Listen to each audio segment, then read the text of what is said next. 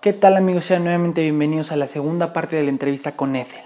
Dentro de esta segunda parte hablamos sobre diferentes características, experiencias y más datos que nos pueden ayudar como emprendedores para seguir adelante dentro de todo este mundo digital.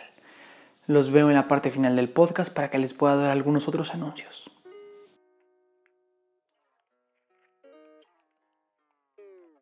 ¿Me podrías contar alguno de tus fracasos eh, relacionado con todo este ámbito? ¿Cuál fue con esa cosa que te topaste con la pared, con esa cosa que te frustraste, con esa cosa que dijiste, sabes que creo que, no lo estoy haciendo bien? Algo, algo de esa parte, porque al final yo creo que de las de los momentos en los cuales más se aprende es justamente cuando nos va mal. Entonces, ¿qué, qué, qué me podrías compartir de alguna cosa que te salió mal? Y, y pues no, no sé, simplemente me la podrías compartir. bueno, creo que todo el mundo tenemos nuestros primeros errores o fracasos y bueno, un consejo que les puedo dar es que no se frustren, o sea, es normal y es parte de la curva de aprendizaje, o sea, si no, si no tuviéramos esos fracasos o esas dificultades, no sabríamos cómo abordar quizás a potenciales clientes, ¿no? Y, y además mejores. Claro. A mí lo que me pasó fue que me dejaron plantada en un proyecto. Ok. Entonces yo eh, había lanzado pues un presupuesto, o sea, yo digamos que, que pues por, porque era una persona querida, eh, le di un presupuesto pues bajo, me, ajusté a su presupuesto y comenzamos el proceso, ¿no? Y además aquí el proceso de, de community manager es, es muy arduo, eh, tienes que hacer un trabajo de investigación muy grande, sobre todo cuando es algo que no es de tu nicho que, que tú dominas, ¿no? Entonces tienes que informarte muchísimo porque tú no puedes publicar, eh, no sé, si estás hablando de zapatos y no tienes idea de zapatos. tienes que investigar completamente. Sí, o sea, porque ¿qué vas a publicar de zapatos si no sabes? Entonces, te tienes que echar un clavado a todas partes, tienes que solicitar muchísima información a tu cliente tienes que estar, o sea, empaparte del nicho, empaparte del negocio, o sea, conocer a todos sus participantes, conocer el espacio de trabajo, o sea, tienes que hacer muchas cosas para comenzar una propuesta, ¿no? Claro. Entonces se comenzó el briefing, eh, este negocio tampoco tenía, como casi todos, ¿eh? y eso, ojo, casi ningún negocio en México eh, tiene una estructura interna eh, clara. O sea, eh, e, eso, eso es algo que me sigue sorprendiendo actualmente, que es como, oye, ¿cuáles son tus objetivos? No saben. Oye, o te dicen vender, simplemente vender. Ajá, exacto. Entonces no hay como un trabajo de, de, un, de negocio como formal, ¿no? A pesar de que lleven años haciendo lo que hacen. Entonces ah, es impresionante porque dices, oye, tienes quién sabe cuántos locales y no tienes un, un manual de marca. ¿Eso cómo es posible, no? Entonces, eh, bueno, por aquí, manual de marca es como este documentito que, que, ah, que, dice, ok, tus colores son estos, tus tipografías son estas y los usas de esta forma, ¿no? Eh, es importante porque también los diseñadores creo que no están haciendo su labor como debe ser. Por ahí, por ahí hago un, un llamado a los diseñadores, este, que se pongan las pilas y enseñen y ayuden a los negocios, no nomás hagan el logo y ya, o sea, ayúdenles, ayúdenles porque van a ser clientes más fieles con ustedes. Claro. Entonces, eh, pues, mm, bueno, estaba yo con lo del proceso, ¿no? Habíamos comenzado el proceso, eh, el briefing, estábamos construyendo, eh, esta persona ya tenía bastante haciendo lo que hacía, pero haz de cuenta que estábamos construyendo lo de cero. O sea, me, me, remonté a mi amiga que, que, hizo su negocio de cero. Casi, casi así estaba, ¿no?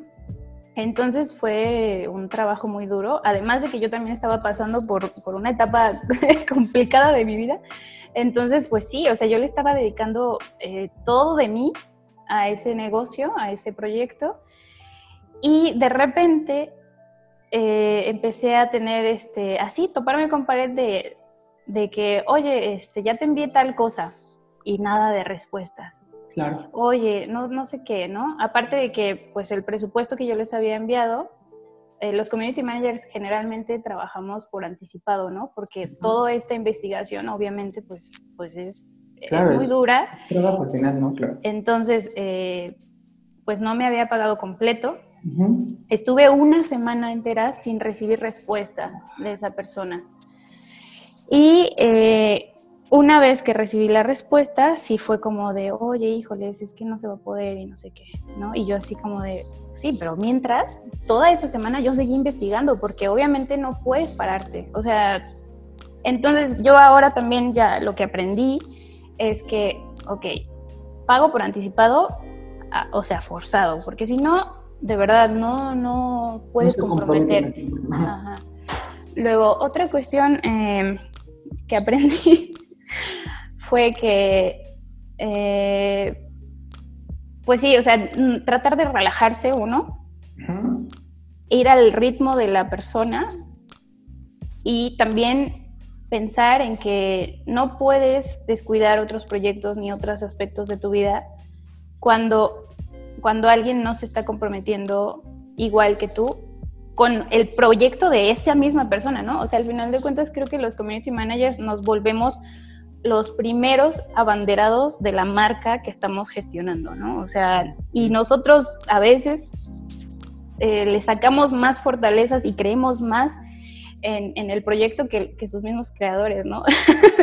no sé, o sea, y, digo, no lo digo en mala onda, sino que más bien todos tienen sus procesos y a veces los mismos eh, creadores de los negocios tienen tanto miedo de, muchas cosas que, que, uno como externo dice, no, es que tu proyecto está fantástico, ¿no? Y ellos, y ellos todavía no se la creen.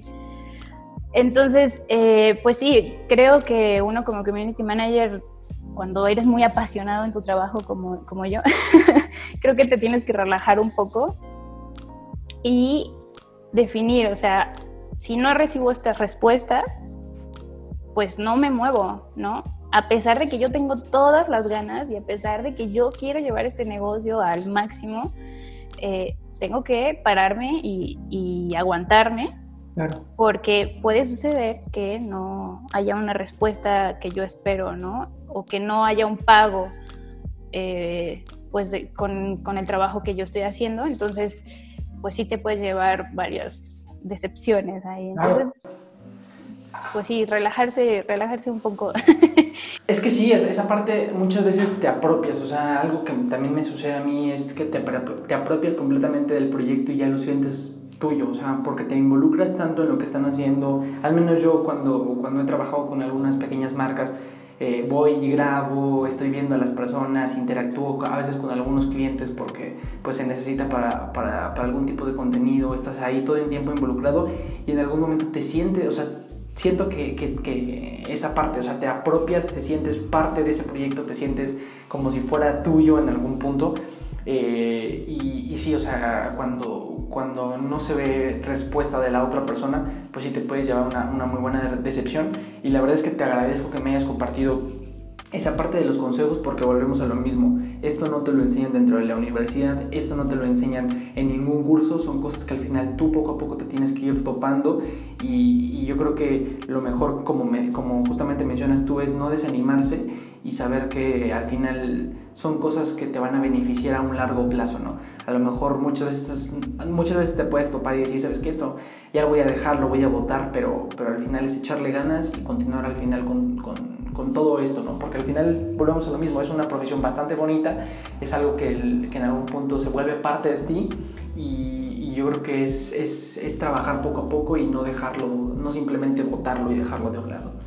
Entonces esa parte sí, ¿eh? y la verdad son, son experiencias bien valiosas todas las que me estás compartiendo y lamento bastante que ya eh, tengamos el tiempo súper limitado y ojalá que en algún momento me puedas dar otra vez la oportunidad de entrevistarte, de entrevistarte porque al final tienes conocimientos muy importantes que no, que no, eh, que no aprendes simplemente con, con, un curso en línea, ¿no? O no, no aprendes simplemente con algo que que tomes, o sea, con un libro, con cosas así, simplemente son experiencias que al final te vas topando en, la marcha y, las aplicas a, la forma en que vas trabajando. Entonces ya para finalizar, la última pregunta es, ¿qué le recomiendas a todas esas personas que están iniciando justo en este rol de community manager? ¿Qué, sería lo primero eh, que deberían parar a hacer y, comenzar, bueno, para comenzar con toda esta parte de, empezar a, hacer community?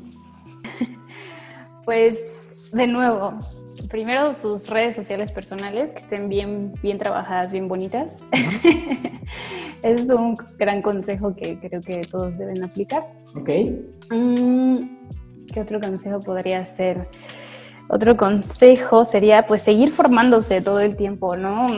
Mm, no sé, no sé, por ejemplo, desde, desde tu punto de partida, que ustedes ya saben marketing, no sé, no sé cómo, cómo podría plantearse, pero por lo menos desde un lugar como el mío, que fue como totalmente autodidacta, eh, pues sí, es investigar y echarse horas y horas de aprendizaje, aprender, eh, explorar herramientas nuevas, ver cómo, cómo se, no sé, por ejemplo, tener un par de referencias de expertos y estar comparando qué dice esta persona de, de, este tema, qué dice la otra y qué dice la otra. Eh, también no exageren, o sea, tengan un par de referencias nada más, unas tres, cuatro, o una por cada área. y, eh, y, pues sí, estar como tratando de comparar y definir, ok, ¿qué me sirve a mí con lo que yo tengo, con mis herramientas? Para yo este, poder diseñar pues, o, plantear cosas a partir de, lo mío con lo que ellos me están enseñando, ¿no? Eh, otra cosa podría ser, mm, ay, no sé, pues tener, tener paciencia eh, y, pues si no, cuando se topen con experiencias, pues a lo mejor un poquito desafortunadas o lo que sea, pues es parte del aprendizaje, ¿no? Y eso le pasa a cualquiera en cualquier área, no nada más a nosotros en, el marketing digital. Eh, y también otra cosa muy importante, sean sinceros con las cosas que saben hacer y que no saben hacer, ¿no? Y por ejemplo, yo cada vez que implemento cosas nuevas que estoy probando, yo le digo a mi cliente, ¿sabes qué? Ya aprendí a hacer, no sé, hacer podcast, por decir algo, que estamos aquí en un podcast. este, ya aprendí a hacer podcast, pero no lo domino y necesito un caso de, de práctica, ¿no? y a lo mejor por alguna razón no lo quiero hacer con mi propia cuenta porque no está dentro de mis contenidos, pero a ti sí te va muy bien, ¿no?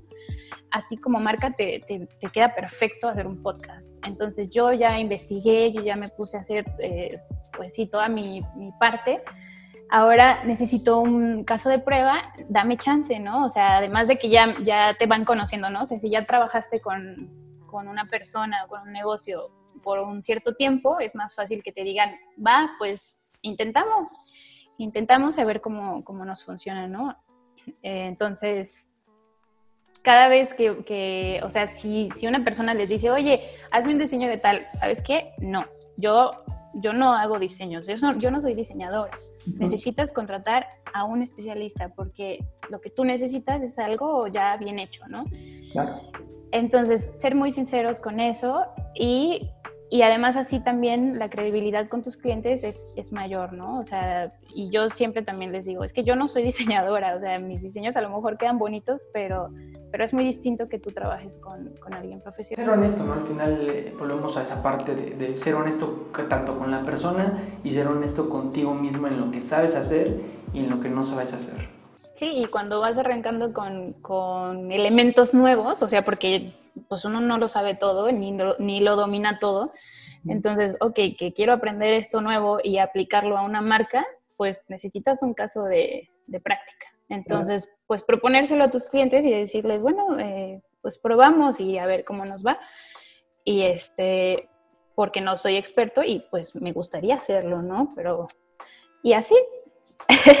Pues Creo que esos son los consejos que les puedo dar. De verdad te agradezco que me hayas compartido todas, todas, todas estas experiencias, todo este conocimiento, porque volvemos a lo mismo, no son cosas que se aprendan dentro de no sé, dentro de un aula, dentro de unos videos, etc. Entonces yo creo que te agradezco bastante que hayas sido bastante sincera, porque no lo es, no es ser fácil compartir esas partes vulnerables, no es ser fácil al final aportar toda esta información y de verdad si en algún momento me lo, me lo puedes volver a permitir entrevistarte, porque seguro que hay otras partes que no, que no te pregunté y que seguramente eh, nos podrán aportar otro conocimiento que seguramente nos ayudará a ser mejores personas y al final ser eh, mejores profesionales en todo este ámbito del marketing digital.